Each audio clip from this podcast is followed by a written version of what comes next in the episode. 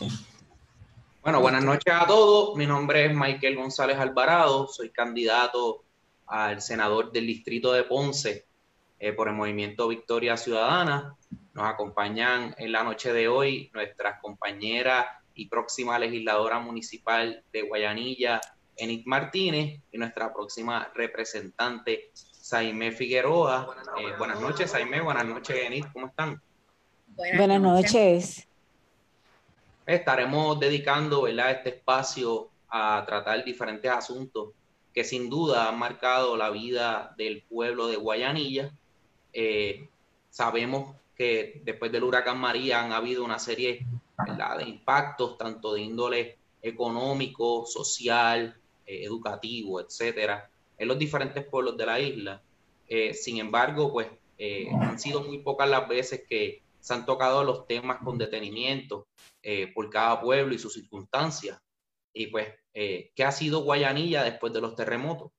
¿Qué ha sucedido con Guayanilla después de los terremotos? Eh, ¿Qué tú piensas, Enid, sobre esto? bueno, buenas noches a todos. primero que todo, pero Guayanilla después de los terremotos está viviendo una situación bien difícil. Eh, Guayanilla todavía continuamos con esta situación, ¿verdad? De, de, los terremotos, todavía tiembla prácticamente todos los días, este, eh, más eh, se complicó la situación con la pandemia, eh, pero está pasando por una situación difícil y sobre todo en las estructuras, ¿verdad?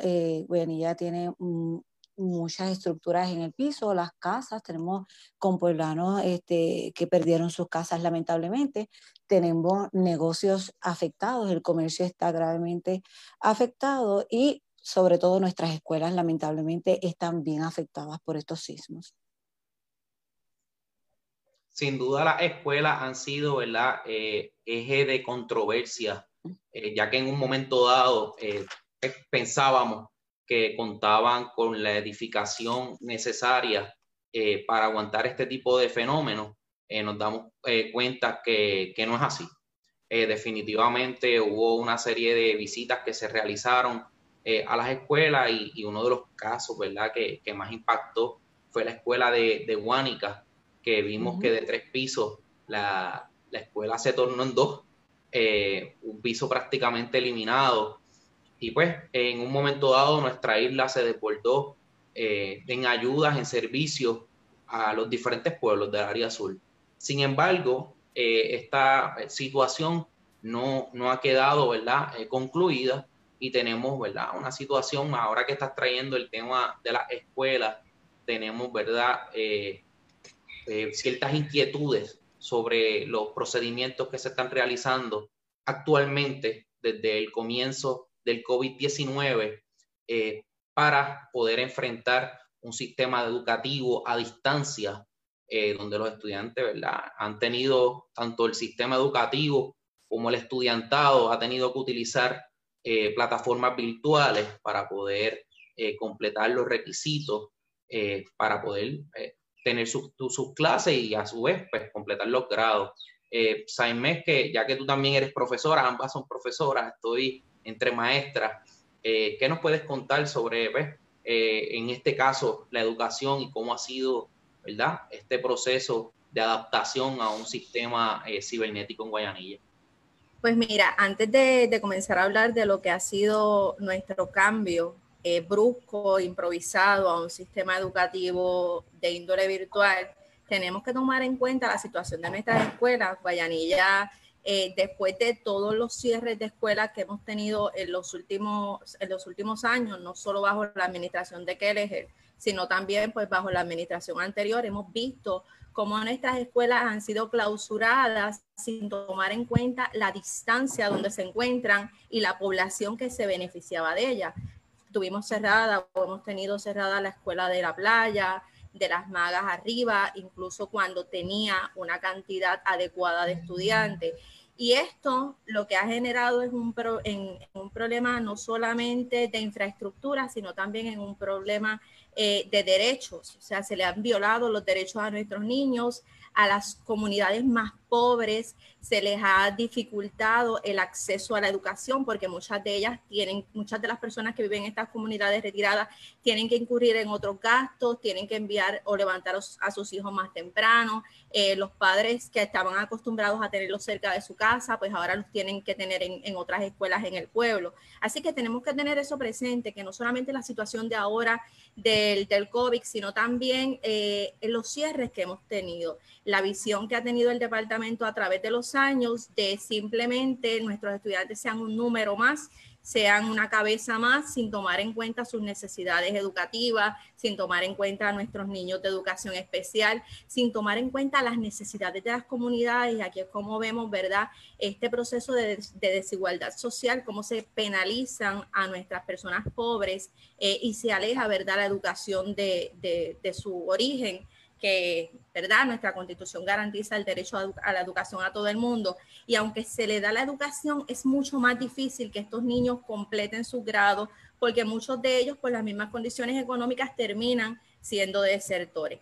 Teniendo esto presente, nos encontramos no solamente con, con la situación de los terremotos, vivimos los huracanes, vivimos el huracán María, Estuvimos meses con las escuelas cerradas innecesariamente porque nosotros los maestros estábamos en las escuelas, nosotros nos hicimos responsables de la limpieza de las escuelas y al final, tan pronto terminamos de limpiar, de sacar el bache, de sacar las hojas, de remover, de destapar los techos, porque tuvimos hasta colegas maestros que se treparon en los techos para, para limpiarlos, nos tuvimos que sentar a esperar que el Departamento de Educación autorizara y vimos cómo pasaron las semanas y los maestros todos los días presentándonos a la, a la escuela esperando respuestas, esperando autorizaciones.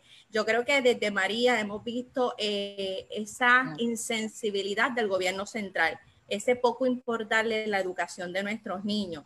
Con los terremotos la situación se agrava hasta el punto de que Guayanilla tiene seis escuelas.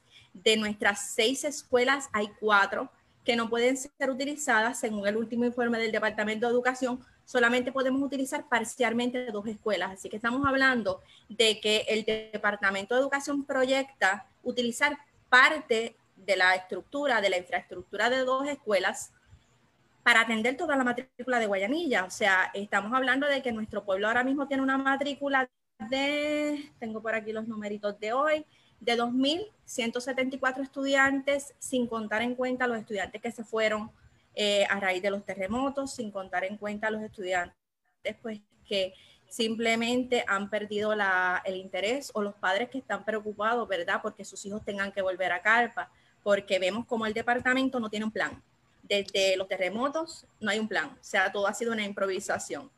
yo, creo que, yo creo que el asunto del plan eh, en Puerto Rico ya es un chiste. Mencionar la palabra plan definitivamente trae eh, al pasado gobernador que pues, por, por, razones no importantes ya no aparece eh, como gobernador. Esa palabra plan ha sido eh, utilizada en muchas ocasiones eh, de forma que lo que quieren es impresionar a la gente, diciendo que, que, tienen una visión y que tienen una estrategia para mejorar el sistema. Has traído varios puntos que sin duda son ¿verdad? bien importantes de mencionar. El primero es el acceso que tienen los estudiantes a plataformas, ¿verdad? A lo que es el Internet. Vamos a comenzar antes de, de, lo que es de lleno eh, el contenido de, de, las clases, es el hecho de que los estudiantes no pueden conectarse a las clases. Eh, ya que hay diferentes partes de Guayanilla que no tienen la cablería o el sistema necesario para llevar el Internet. Entonces, pues, en todo este proceso que ha sido atropellado, porque la pandemia nos tocó a mitad de semestre, entonces no hubo tiempo para una planificación. Eh, de, por un lado tenemos eh, un escenario en donde no provee el espacio para que la, el Departamento de Educación y las diferentes regiones educativas se puedan planificar. ¿okay? Eso, eso es un espacio, pero otro espacio es que ha continuado el semestre eh, como si nada, asumiendo que la totalidad de estudiantes tienen igualdad de condiciones y al mismo tiempo eh, haciendo quedar bien a las familias, diciéndole, no importa lo que suceda, todos van a pasar. O sea, aquí todo el mundo va a pasar, no importa eh, cuánto hayan aprendido, como si la nota fuera un palcho, que tú lo pones y, sigues más adelante y no importa. Eh, tras que tenemos la situación eh, del Internet, pues tenemos que actualmente nos encontramos en lo que anualmente hacen el Departamento de Educación, que es un periodo de reorganización escolar, en donde la directora, ¿verdad?, con, con el consejo de, de la escuela y, y, y sus representantes, realizan la organización escolar y actualmente no tienen las herramientas para poder hacer una organización, eh, ¿verdad? Que actualmente sabemos que va a continuar eh, a distancia y no se ha tocado base con esos estudiantes que sin duda no van a poder comenzar el semestre. Así que pues, eh, si la promesa va a ser que los vas a volver a pasar, pues entonces ya son dos semestres perdidos. Sí, mira, para abonar un poquito y a lo que dijo eh, Jaime sobre los derechos de los estudiantes, vamos a, hacer un, a poner esto en perspectiva, hacer un recuento de lo que ha ocurrido. Mira, nuestros estudiantes están eh, eh, sin clase desde enero. Sea, ellos perdieron un semestre completo de clase, no todos, pero te explico. el Departamento de Educación prácticamente ha abandonado el sur de Puerto Rico. Nosotros este, sufrimos este temblor grande, ¿verdad? De 6.4 en enero. Este, no se vio la improvisación del departamento, no está preparado para este tipo de situaciones, aún habiendo pasado, como bien dijo Saimé, por el huracán, que ya supone que tengamos, ¿verdad? Un plan por si este tipo de situaciones ocurren. Estamos eh, a la merced de, de, qué pasará la improvisación y nos donan, que no es el Departamento de Educación, unas carpas para comenzar. Nosotros los maestros comenzamos a asistir a estas carpas, a preparar el 21 de febrero y no es hasta el 12 de marzo que podemos recibir a los estudiantes allí eh, eh, con un calor extremo, ¿verdad? Y allí los tenemos, este, y es preciso ver cómo eh, nosotros como maestros recibimos a estos estudiantes, este, y cuando los recibimos ese primer día en esas carpas, escuchar sus historias. Eh, fue muy, muy lamentable y doloroso escuchar de esos estudiantes, maestra, este, yo no tengo casa, yo estoy durmiendo en una caseta en el patio de mi casa. ¿Verdad? Este, y, uno decía, wow, esta es la nueva realidad, hay que trabajar con esto, ¿verdad? Y nosotros en esas carpas, en esas condiciones, eh, que no fue por el Departamento de Educación, vuelvo y, repito, fueron donaciones privadas que tuvimos.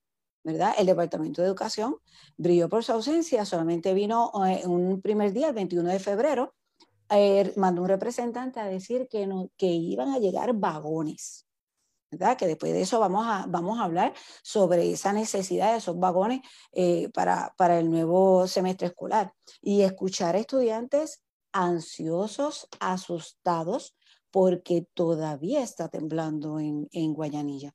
¿verdad? Esa es la situación que tenemos. Luego los recibimos solamente dos días en las carpas y viene la pandemia.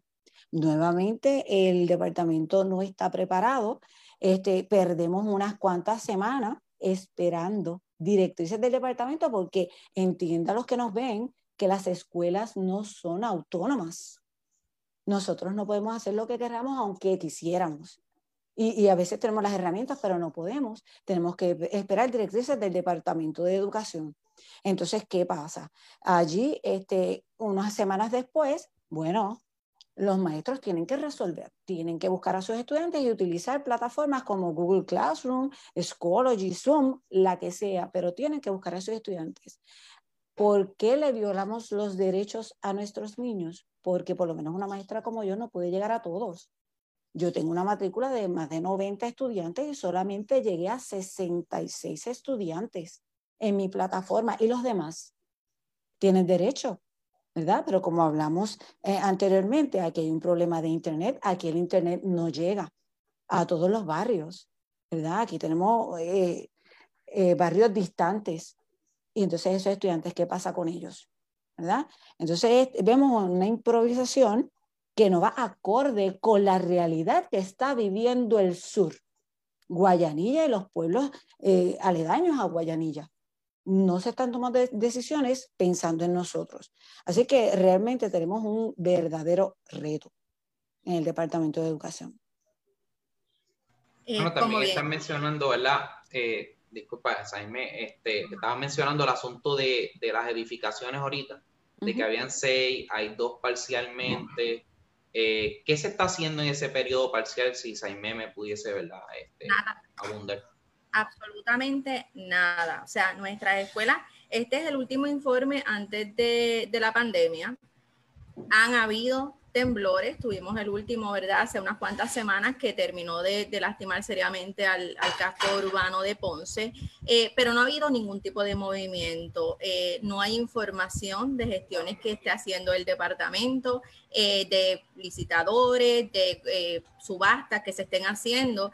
no sabemos absolutamente nada. Y, y quiero hacer un alto en esto porque es bien importante que el gobierno actual habla de que hay transparencia y transparencia y en estos días volvió a ser demandado por el Centro de Periodismo Investigativo porque el Departamento de Educación se niega constantemente a ofrecer datos. Hoy vimos como la Junta de Control Fiscal volvió a demandar a la gobernadora porque no someten los informes a tiempo, porque todo es un nebuleo, porque todas las cifras, todos los estudios, todas las inspecciones, todo queda, ¿verdad?, eh, escondido. O sea, la gente no sabe, los maestros no sabemos, los padres no sabemos las condiciones de, de las escuelas de nuestros niños y es algo que realmente preocupa y uniéndome un poco a lo que estaba diciendo Eni, el drama humano. O sea, nosotros perdemos de perspectiva y pensamos que el terremoto fue la, la, iglesia que se nos cayó, la escuela de Guánica que se destruyó, pero no tomamos el punto de cómo ha afectado la vida familiar de nuestros estudiantes. Estamos hablando de que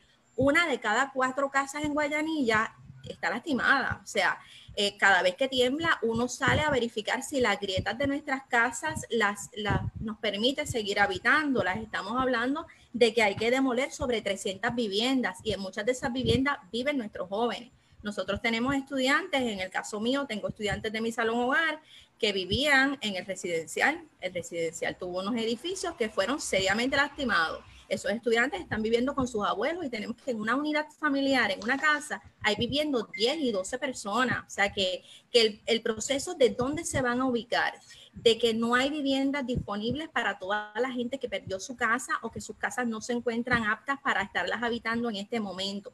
Todo esto va afectando. Entonces pensamos que nuestros estudiantes se van a sentar con un celular porque damos por sentado que todos los estudiantes tienen un celular sin tomar en cuenta que ese celular en ocasiones es subsidiado por el gobierno, que tiene una data limitada, que tiene una cobertura limitada y tenemos, ¿verdad?, esa situación en, en, las casas. Tenemos un estudiante que quizás tiene, tiene un teléfono, pero quizás tiene que compartirlo con dos o tres hermanos más. Así que vemos cómo el departamento se zapateó su responsabilidad porque ni siquiera, ¿verdad? Dice, eh, ni siquiera es responsabilidad del departamento alimentar a las personas, según el secretario de Educación.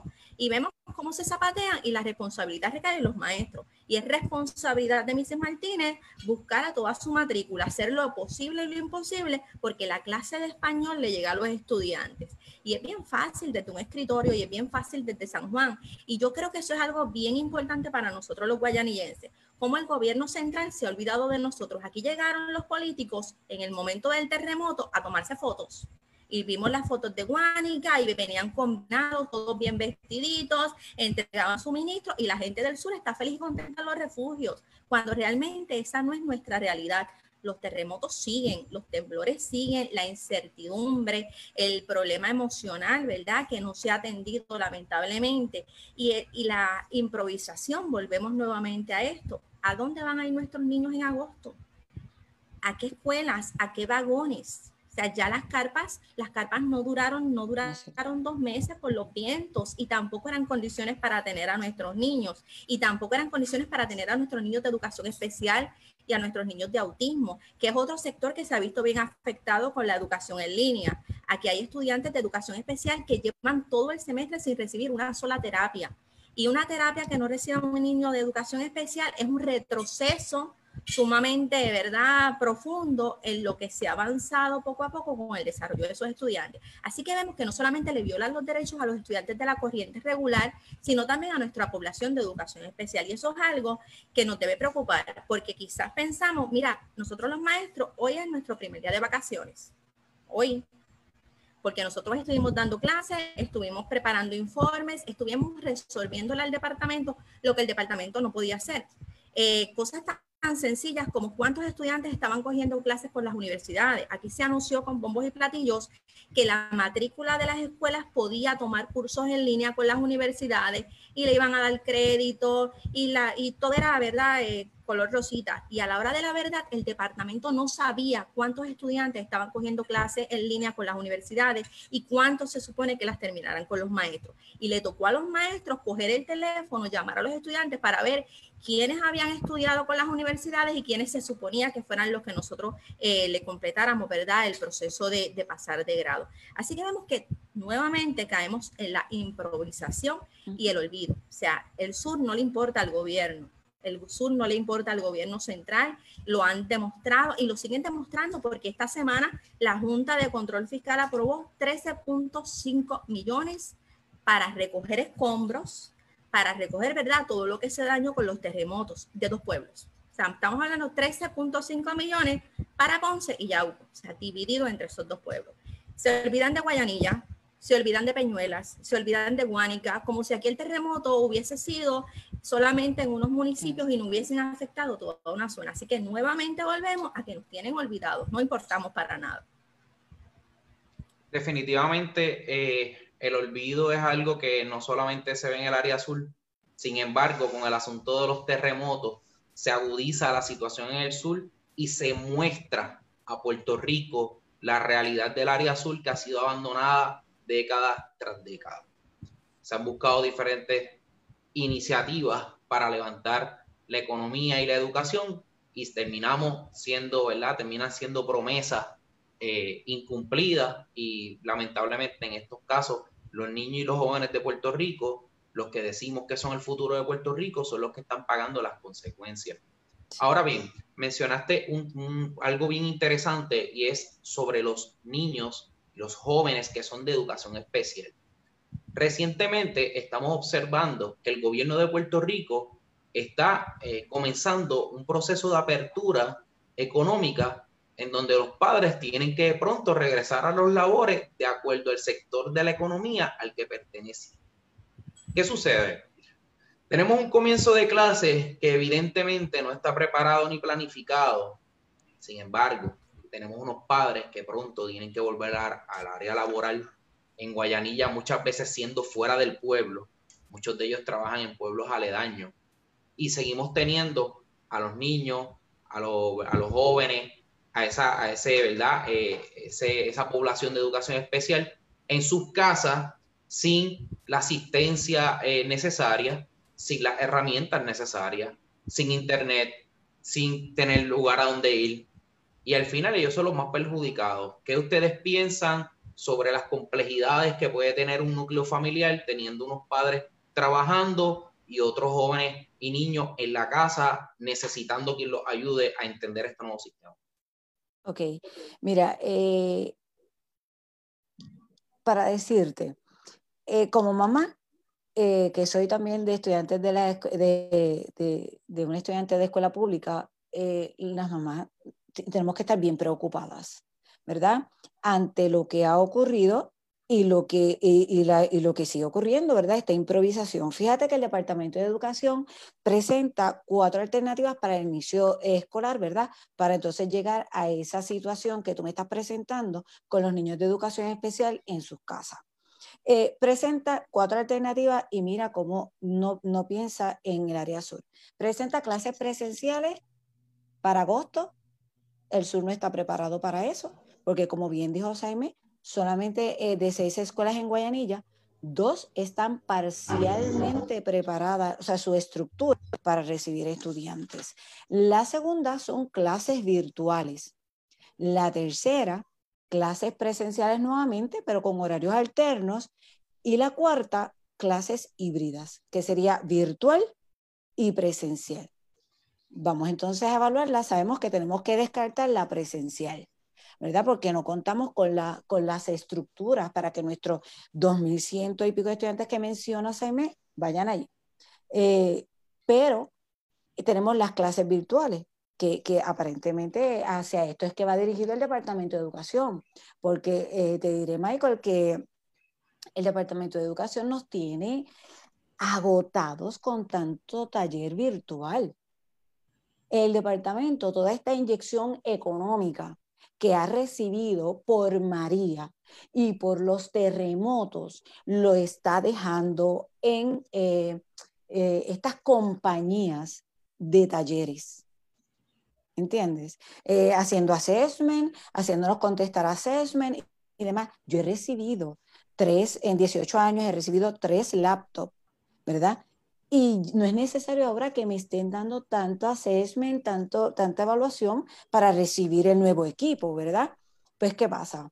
Este, le están dando prioridad a eso.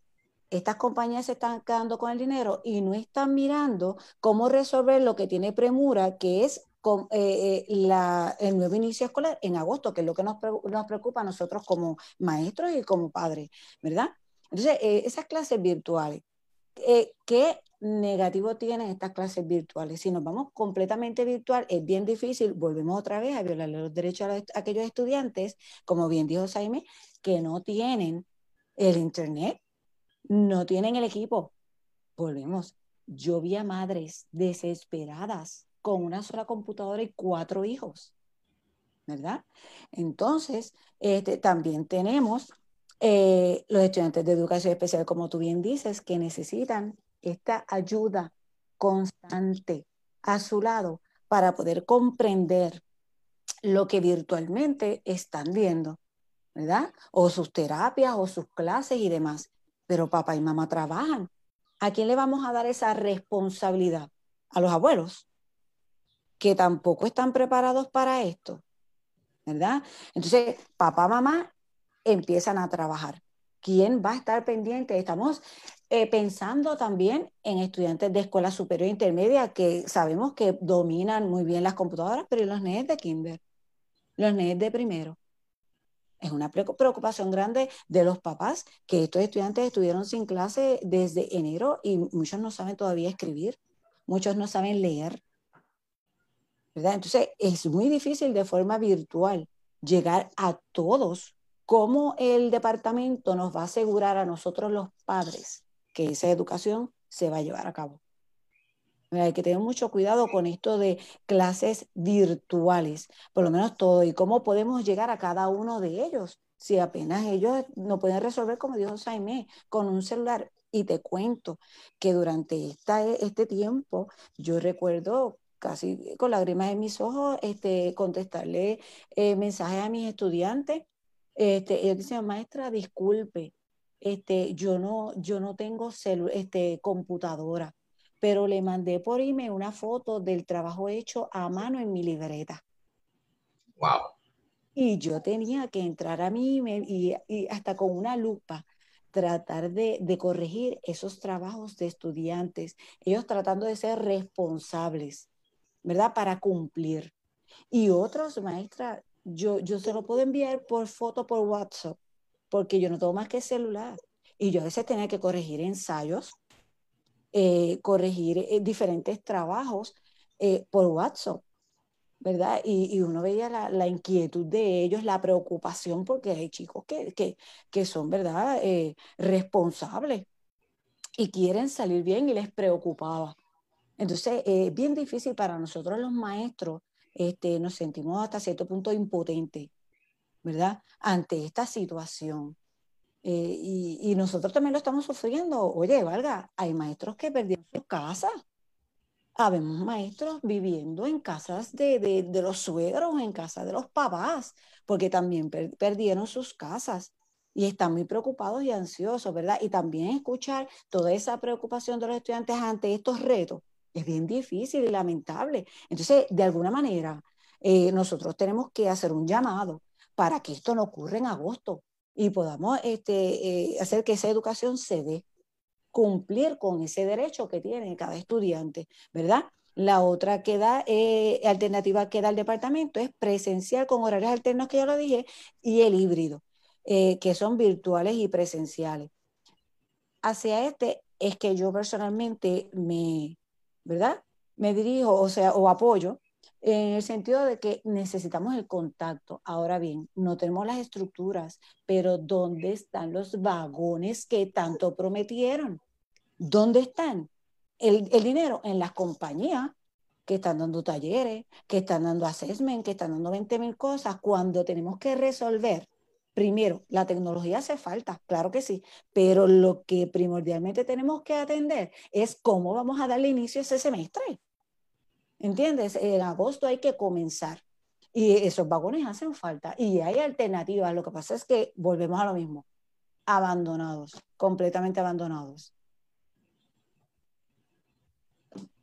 Ahí me está en mute. Ahora, ahora sí. Este, quiero añadir algo a lo que dice Eni. No solo es que hacen falta los vagones, es que tenemos que repensarlo todo. O sea, ya nosotros estamos en temporada de huracanes que empezó ahora el primero de junio. ¿Qué pasa si llega un huracán? O sea, ya no tenemos escuela, ya nos dimos cuenta de que no estamos en este momento preparados para una educación virtual. Los estudiantes van a seguir perdiendo el tiempo. O sea, estamos teniendo una generación que ya lleva tres crisis, tres periodos sin tomar clase y, y el, las consecuencias, ¿verdad? Eso la vamos a ver a largo plazo. Vamos a tener unos estudiantes con muchísimas más deficiencia eh, educativa, ¿verdad? Muchísimas más lagunas. Y eso, eso es algo que a mí me, me preocupa bastante porque estamos improvisando, o sea, si sabemos que vivimos en una isla tropical, que tenemos eh, temporadas de huracanes, tenemos que plantearnos un plan de emergencia educativo para cuando venga la temporada de huracanes. Si sabemos que ahora vivimos en Guayanilla y que Guayanilla tiene nueve fallas sísmicas, que va a estar temblando en cualquier momento, pues tenemos que replantearnos nuestra educación y tener un plan para los días en que tiembla o en, en verdad en en qué magnitud nosotros vamos a abandonar el área, qué va a pasar si no nos volvemos a comunicar, ¿verdad? Si volvemos a tener otro periodo así grande y largo sin, sin tener contacto físico. O sea que tenemos que prepararnos para las crisis y en ese aspecto no hay planes. Volvemos de nuevo a la palabra, ¿verdad? Que se toma relajo y es algo que nosotros tenemos que de verdad repensar, repensar seriamente y sobre, sobre, sobre todo con los huracanes, porque nuestras escuelas son los refugios. En todos los pueblos las escuelas eran, o se suponía, ¿verdad?, que fuera el lugar más seguro. Y tenemos que ver ahora, ¿cuáles van a ser los refugios en Guayaní? Ya no hay. Una pregunta que tenemos que hacernos, ¿dónde vamos a tener a las personas? En María teníamos ciento y pico de personas, en María tenemos 300 casas destruidas con María y 600 que perdieron el techo. O sea, que estamos hablando de que otro huracán de esa magnitud nos va a crear un problema bien serio porque no hay refugios. Y vemos como a nivel central nuevamente no tiene alternativas para nuestros municipios. No hay ese diálogo, no se han firmado los acuerdos colaborativos. Vemos, ¿verdad?, eh, como los secretarios y los, y los jefes de agencia nuevamente se olvidan de nuestro pueblo. Y eso es algo en lo que nosotros debemos poner el ojo. Eh, tanto Michael, ¿verdad?, que, que aspira a ser senador de nuestro distrito, es un gran peso. A veces pensamos que los senadores son figuras decorativas y no, son los senadores los que nombran a los jefes de agencia que no nos responden a nosotros, al pueblo. Y eso nosotros como ciudadanos tenemos que tenerlo claro. Cuando se va ese proceso de nombramientos, tenemos que hacer lo posible y lo imposible porque esas personas que vayan a dirigir las agencias nos respondan a nosotros los ciudadanos y mantengan esa empatía, no sean personas, ¿verdad?, eh, que vivan en esas oficinas alejados de la, de la realidad de la gente, que lamentablemente, ¿verdad? Es lo que nos ha tocado vivir en los últimos años, secretarios y jefes de agencia que no tienen nada de empatía con el dolor de la gente. Así que es una gran responsabilidad, por eso es que la gente, por eso es que los ciudadanos tienen que pensar que la política no es el, día de las elecciones y votar por la cara más bonita, por el apellido más lindo o por el que me dio varilla o por el que me dio arena. O sea, no, tenemos que empezar a, a pensar quién me va a representar, quién va a ser la persona que va a auscultar y va a darle el voto, el, ¿verdad? la ratificación a ese secretario de, agencia. O sea, ya es hora de que nosotros nos vayamos planteando eso, porque nuestra responsabilidad como ciudadanos es, escoger personas que realmente se identifiquen con nosotros y no que vengan cada cuatro años a darnos la mano, a, tomarse un selfie con nosotros y a decirnos cuento con tu voto. O sea, ya yo creo que ya está bien. Hemos visto la necesidad, la hemos vivido en carne propia. Si aquí en nuestro pueblo, en Guayanilla, en Yauco, en Peñuelas, no hubiésemos tenido la ayuda de los miles, miles de puertorriqueños que llegaron a nuestra área, que llegaron con sus carros, con comida, con casetas, con sábanas, con toallas, con ropa, y que estuvieron fines de semana, días de semana, a cualquier hora llegando a los campamentos comunitarios, la historia hubiese sido diferente ¿Por qué? Porque vimos nuevamente el abandono del gobierno, vimos los almacenes llenos de cosas escondidas cuando la gente necesitaba catre. O sea, que, nosotros como pueblo hemos aprendido grandes lecciones y aprendimos que el pueblo salva al pueblo y nosotros nos tenemos que salvar, o sea, nosotros no podemos seguir a la deriva y tenemos que tener eso bien claro, porque hemos visto cómo en los momentos de mayor necesidad el gobierno nos ha abandonado, nos ha dejado a la deriva. Así que eso es algo muy, muy importante y, nosotros como ciudadanos en Guayanilla tenemos que, que hacer un llamado a, esos jefes de agencia. O sea, que no es decir, Puerto Rico está lindo, listo para la temporada de huracanes. Mira, aquí no estamos listos para nada. Aquí hay que hablar, aquí hay que presentar un plan de cuáles van a ser nuestros refugios. Hay que investigar cómo están las bombas de agua en las comunidades. Aquí tenemos muchísimas comunidades que no tienen, ¿verdad? Eh, agua en presión de agua, que pasan el día completo sin agua y agua llega por la noche, tienen que llenar un balde para entonces poder subsistir al otro día. Y vemos cómo el gobierno central no se preocupa por darle mantenimiento a nuestras bombas. O sea, que, que vemos que la problemática sigue y Dios quiera de verdad que esta temporada los huracanes pasen lejos de Puerto Rico y no nos toquen porque, porque no, no podemos más. O sea, estamos ya en un punto donde, donde nuestra situación y nuestra, infraestructura ya no aguanta más. Sí, no, definitivamente, inclusive, eh, ¿verdad? Eh, todos los que nos sintonizan, si tienen, ¿verdad? Eh, la oportunidad de hacernos alguna pregunta o, o su vivencia, que realmente es lo que nos importa. Eh, Saime muy bien menciona, ¿verdad?, que aspiró a la posición de senador de distrito. muchas personas me han preguntado, ¿cuáles son tus propuestas? ¿Qué es lo que tú deseas hacer? Miren, realmente, gobernar es un asunto serio. Y es un asunto que conlleva el conocer las situaciones de primera mano no salir a la calle a espepitar un montón de, alternativas que al final la mitad o más de la mitad o ninguna se llega a, realizar. Eh, es lamentable que dentro de la situación que está ocurriendo, al día de hoy, en el 2020, no exista una sola legislación eh, de parte de nuestros senadores de distrito eh, en pro de su, de su distrito senatorial y de todos los pueblos perjudicados con estas causas. Entonces, pues, ¿cuál es nuestro rol? Lo importante de nosotros es hacernos oídos, dejar de hablar mucho y empezar a escuchar.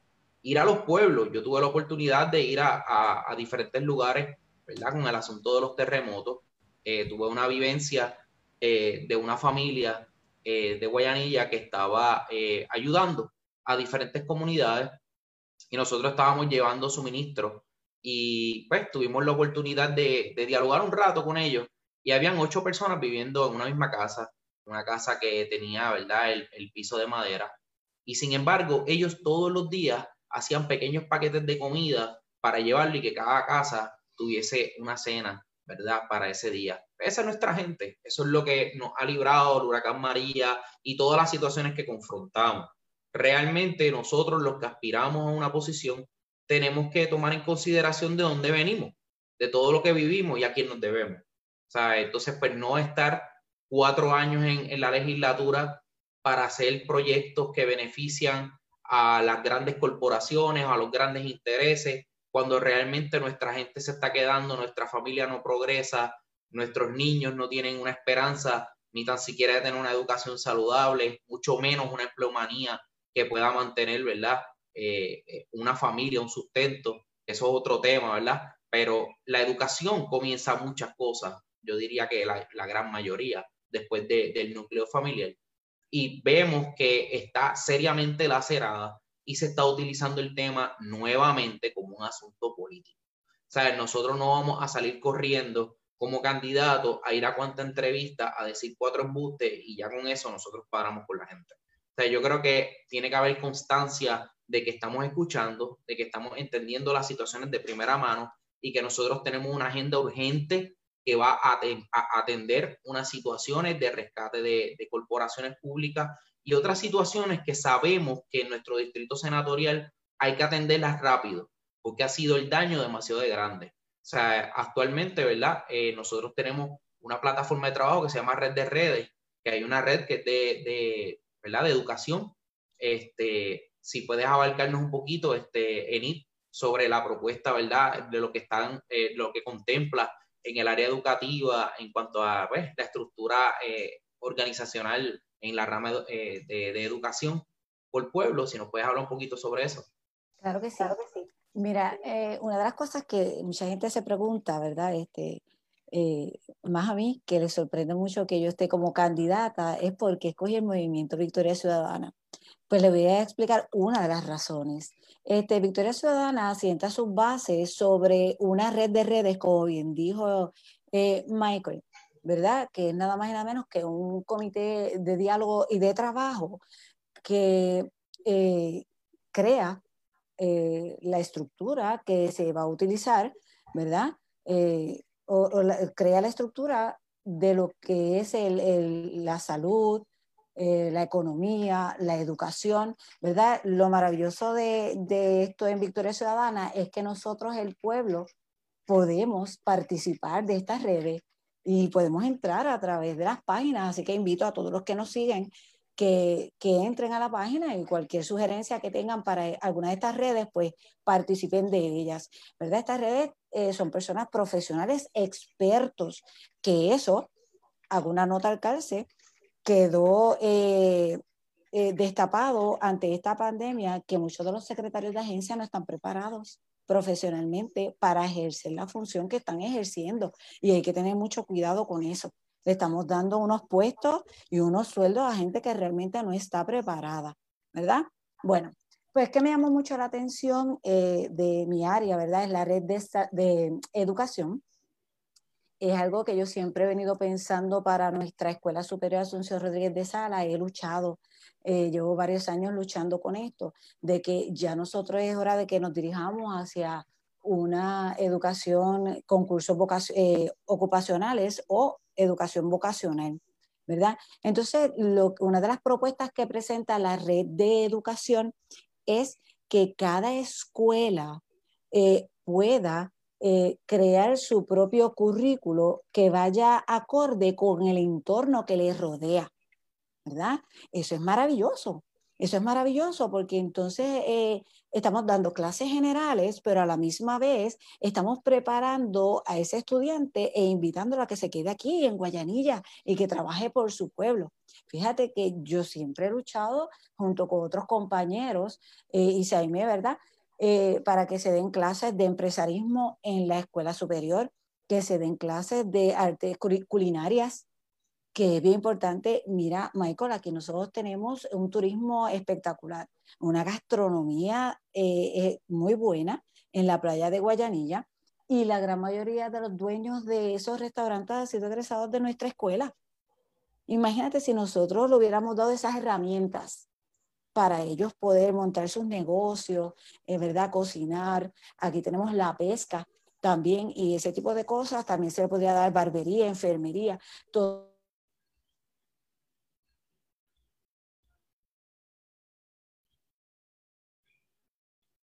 Asunto de señal. Venid.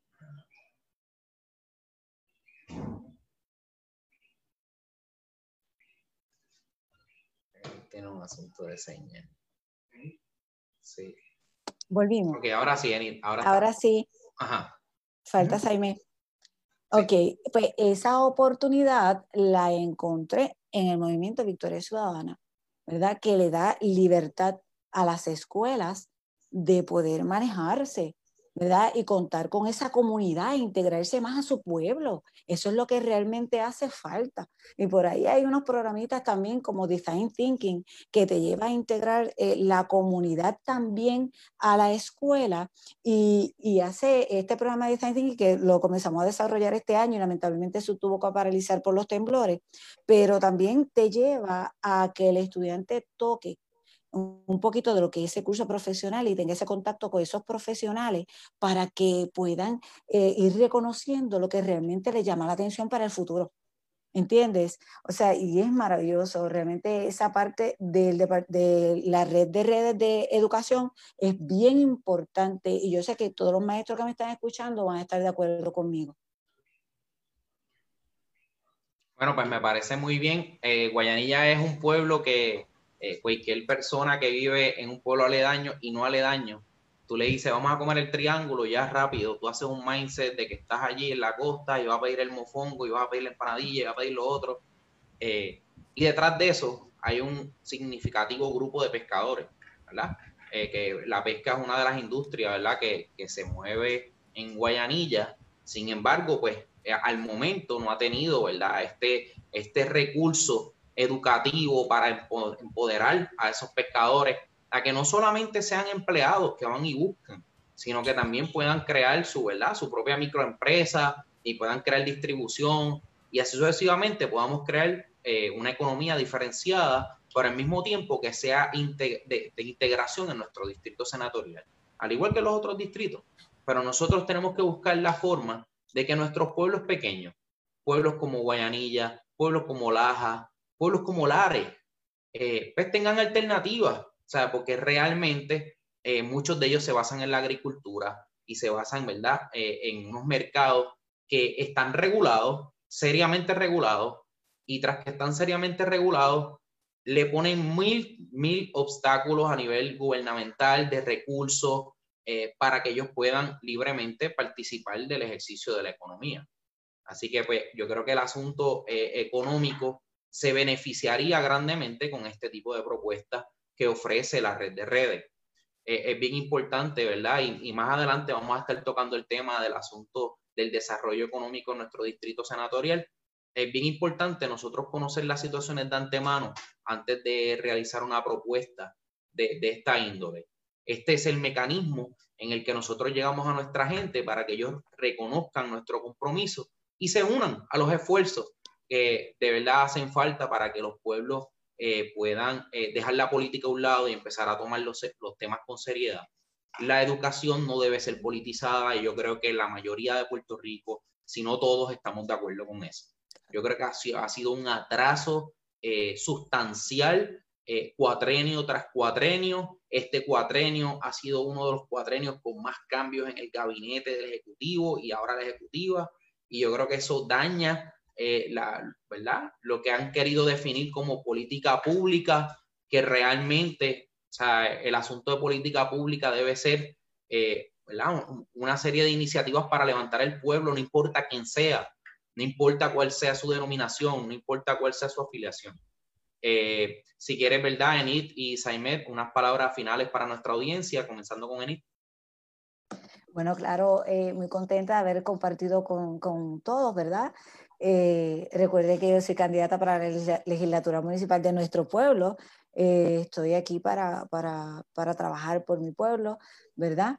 Para trabajar con, con, cualquier candidato, que es una de las cosas que, que, me enseña o nos enseña el Movimiento Victoria Ciudadana, trabajar mano a mano con cualquier candidato, ¿verdad? Así que estamos aquí para trabajar por nuestro pueblo y velar por los intereses de nuestro pueblo, que eso es bien importante. Así que gracias y seguiremos. tus redes sociales, Enid.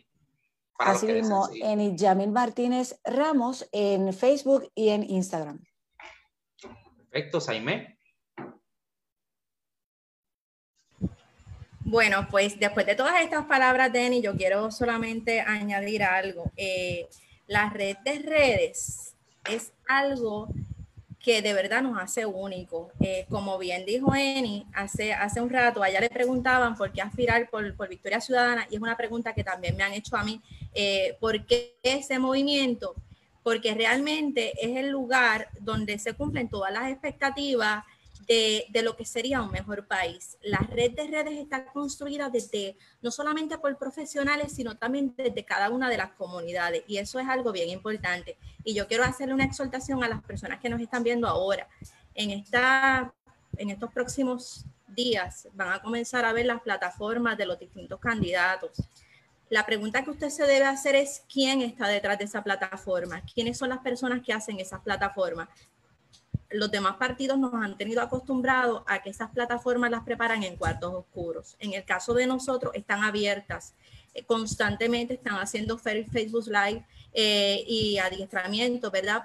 Para obtener el feedback de las personas. Los otros días hubo una excelente presentación de la red de redes de educación física. Eh, fue algo realmente alucinante, así que invito a todas las personas que busquen la red de redes a través de Facebook, que sigan la programación que ellos han establecido, que lean los informes que han preparado, pero sobre todo que escriban, que participen, que todas esas ideas que usted tiene, todas esas necesidades que tiene su comunidad, usted las comparta, usted las, la verdad, eh, las difunda para nosotros poderlas escuchar y realmente que nuestro plan de trabajo responda a las necesidades que ustedes tienen como comunidad. Y a mí me siguen en Facebook, Jaime Figueroa Rodríguez, en Twitter, Saime Figueroa 23 y en Instagram, Saime Figueroa PR. Estamos en las tres redes sociales y estamos disponibles para lo que nos necesiten, siempre eh, presentes, ¿verdad? Eh, y dispuestos a ayudar a nuestra comunidad a dejar de que estemos en el olvido.